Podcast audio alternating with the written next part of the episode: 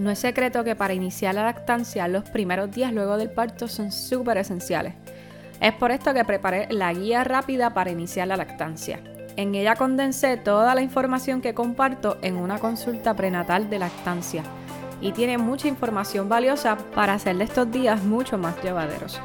Puedes descargar la guía gratuitamente en la página del podcast latetada.com. También puedes ir a las notas del episodio donde estará incluido el enlace para descargarla. Bienvenida a La Tetada el Podcast, un espacio lleno de amor maternal y libre de ruidos, donde compartiré contigo las recomendaciones más actualizadas sobre la lactancia, la maternidad y la crianza. Soy la doctora Lorimar Ortiz, médico de familia, esposa, madre lactante y consultora en lactancia. Al escuchar este podcast tendrás la información que necesitas para navegar tu lactancia y maternidad con muchísima seguridad y confianza.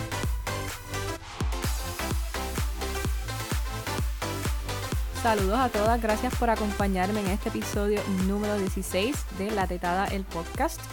En episodios anteriores les he estado hablando sobre los beneficios del piel con piel y cómo sería piel con piel luego de una cesárea. En este pues les quiero hablar de otro espectro de este contacto piel con piel, que es el llamado cuidado mamá canguro. Primero quiero comenzar por definir el término.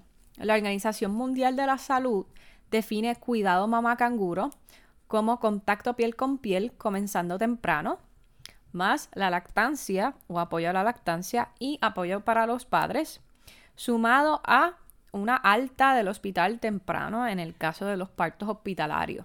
Por lo que ven, esto abarca muchísimo más. Si ven, la Organización Mundial de la Salud no incluye en su definición el requerimiento de que el bebé necesita estar estable para beneficiarse del cuidado mamá canguro. De hecho, hay muchos bebés que no sobrevivirían si se les niega este contacto piel con piel a base de que están inestables, cuando el mismo contacto piel con piel es lo que los va a estabilizar. Eh, otra cosa esencial del cuidado mamá canguro es que tiene la palabra mamá. ¿Qué quiere decir esto? Que hace el rol de mamá uno muchísimo más central al equipo de cuidado de su bebé.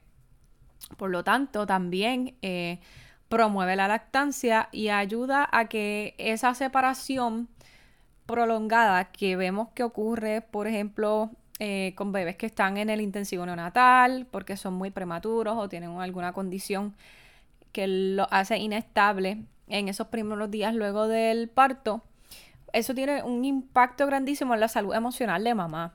Ahora, si se envuelve a mamá con este cuidado, mamá canguro, eh, se evita ese o se mitiga, ¿verdad? se aliviana ese impacto emocional.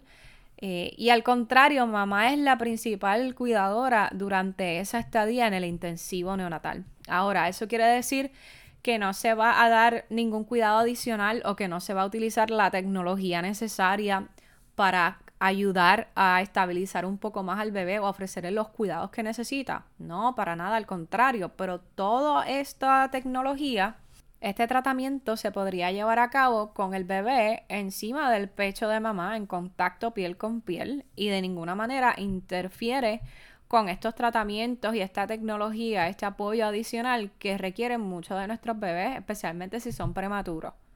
El doctor Niels Bergman de África del Sur ha hecho muchísimos estudios relacionados a este método de cuidado mamá canguro. De hecho, él prefiere eh, que se utilice más lo que es el, cuidado, el contacto piel con piel, porque así no hay dudas de que eh, la manera en que funciona es que bebé tiene que estar sin ropa y el pecho de mamá debe estar descubierto. Así que la piel de bebé debe estar en contacto con la piel de mamá.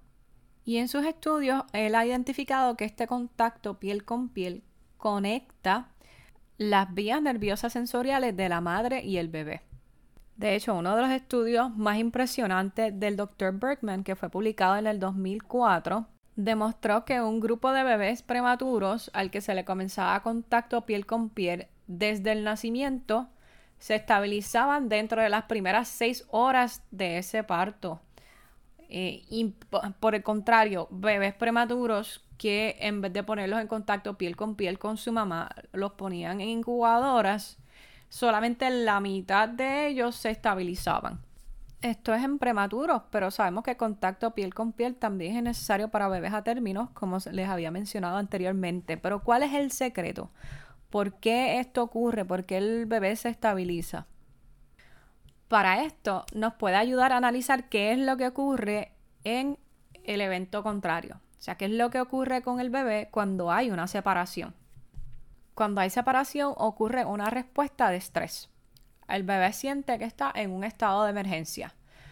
Cuando el bebé está en estado de estrés, le sube el pulso, le sube la presión, está en un mayor movimiento o agitación con sus extremidades, con sus bracitos y sus piernitas.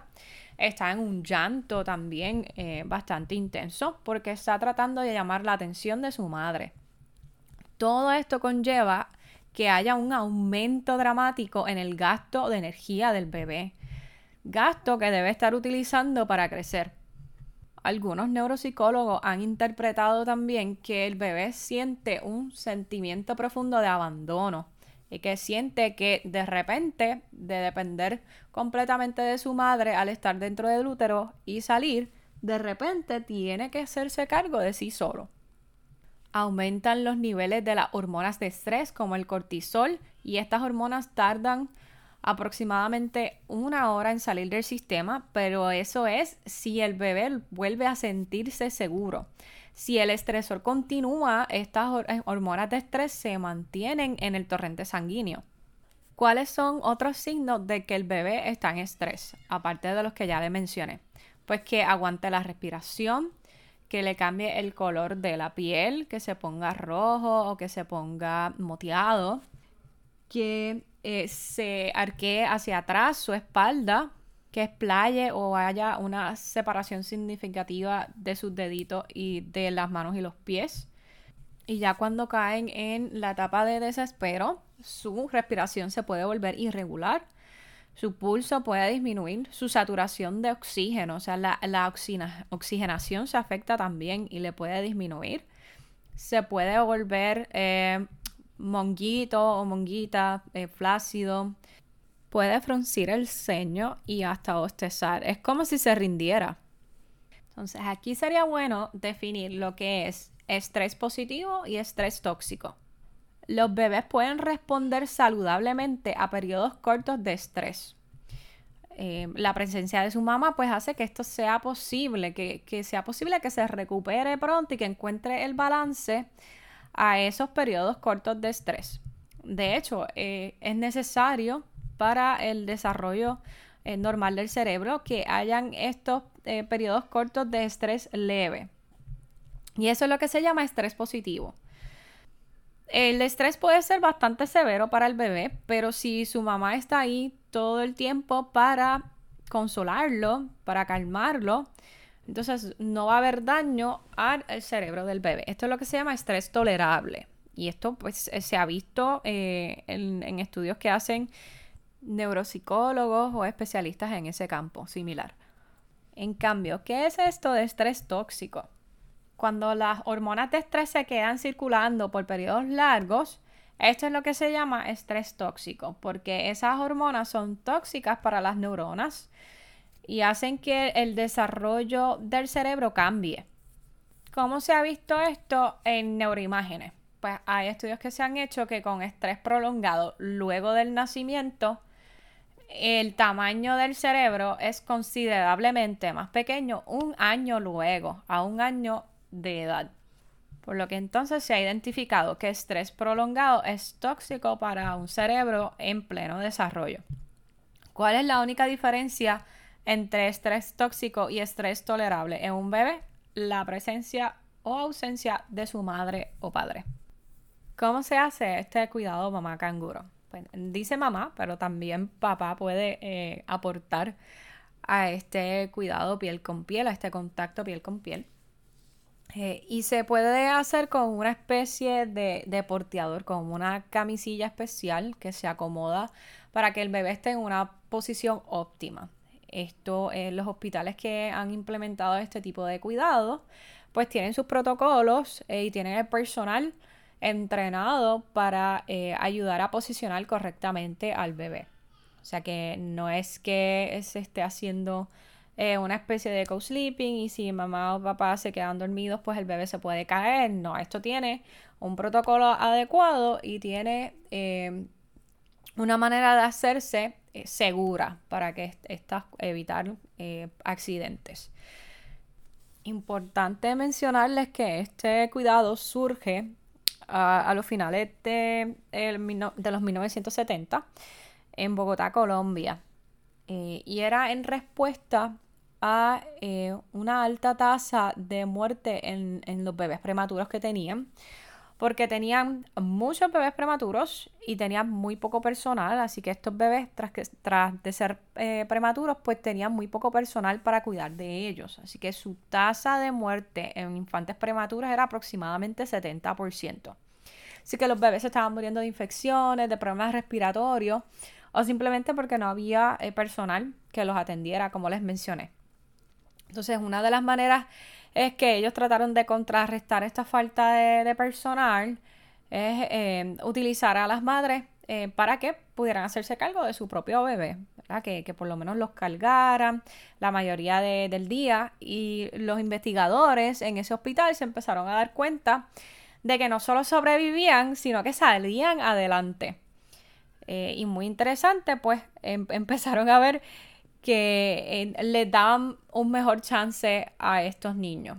Y así entonces se, comenzó eh, los estudios al respecto y se dieron cuenta de los grandes beneficios que tiene el cuidado mamá canguro. Por lo que, eh. Yo por lo menos no, he visto en Puerto Rico hospital que en su intensivo neonatal incluyan este cuidado.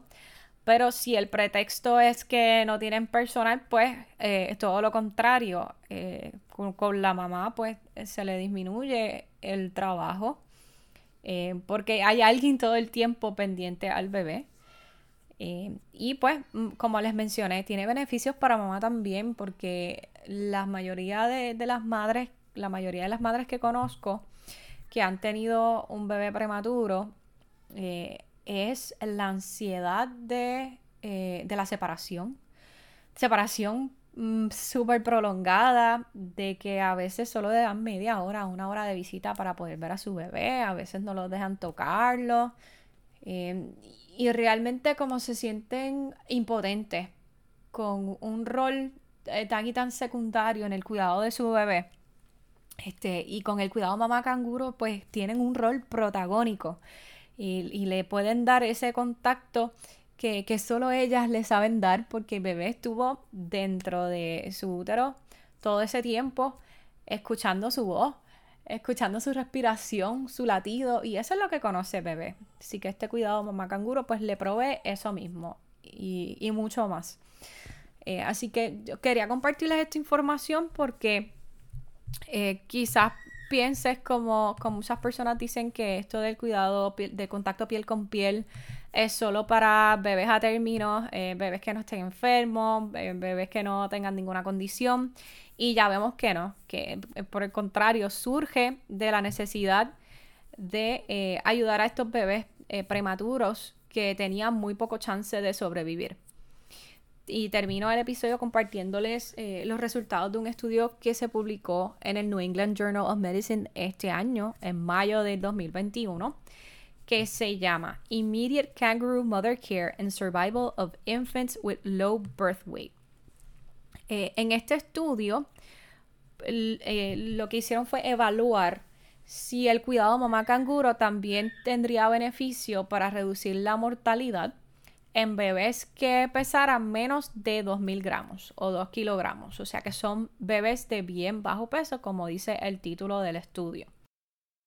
Este estudio tenía un diseño de un ensayo controlado aleatorio un randomized control trial, que este diseño es muy importante eh, porque es de los estudios que proveen eh, más eh, resultados con más confiabilidad y fue em, dirigido, fue eh, llevado a cabo en hospitales de Ghana, India, Malawi, Nigeria y Tanzania. Los bebés pesaron entre 1 a 1.8 kilogramos, o bueno, 1.799 si me voy exacto a lo que ellos reportan. Y fueron eh, asignados aleatoriamente estos bebés al grupo intervención, que es eh, cuidado mamá canguro inmediato o el cuidado convencional, donde los colocaban en incubadora hasta que su condición eh, se estabilizara y luego entonces eh, cuidado mamá canguro, que es lo que ocurre en el protocolo actual. El estudio incluyó a 3.211 infantes y sus madres y fueron asignados aleatoriamente al grupo intervención o al grupo control. Así que más o menos miti miti, 1609 en el grupo de la intervención y 1602 en el grupo control. ¿Qué se encontró en los resultados?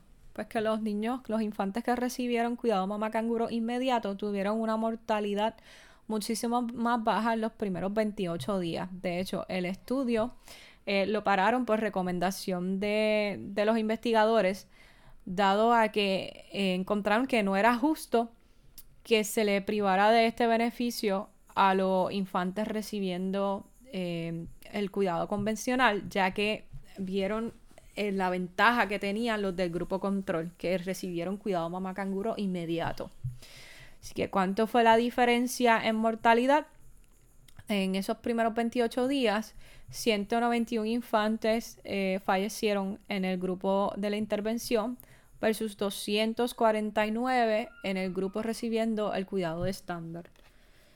Eh, así que sí, de la vemos que eh, definitivamente había una mayor supervivencia eh, y que lo que uno quiere argumentar también es que, que no vaya a hacerle daño, ¿verdad? que es lo que dirían nuestros hospitales, ¿verdad? Que pondrían a riesgo a los bebés, cuando por el contrario, están protegiéndolos y están proveyéndoles un mejor cuidado.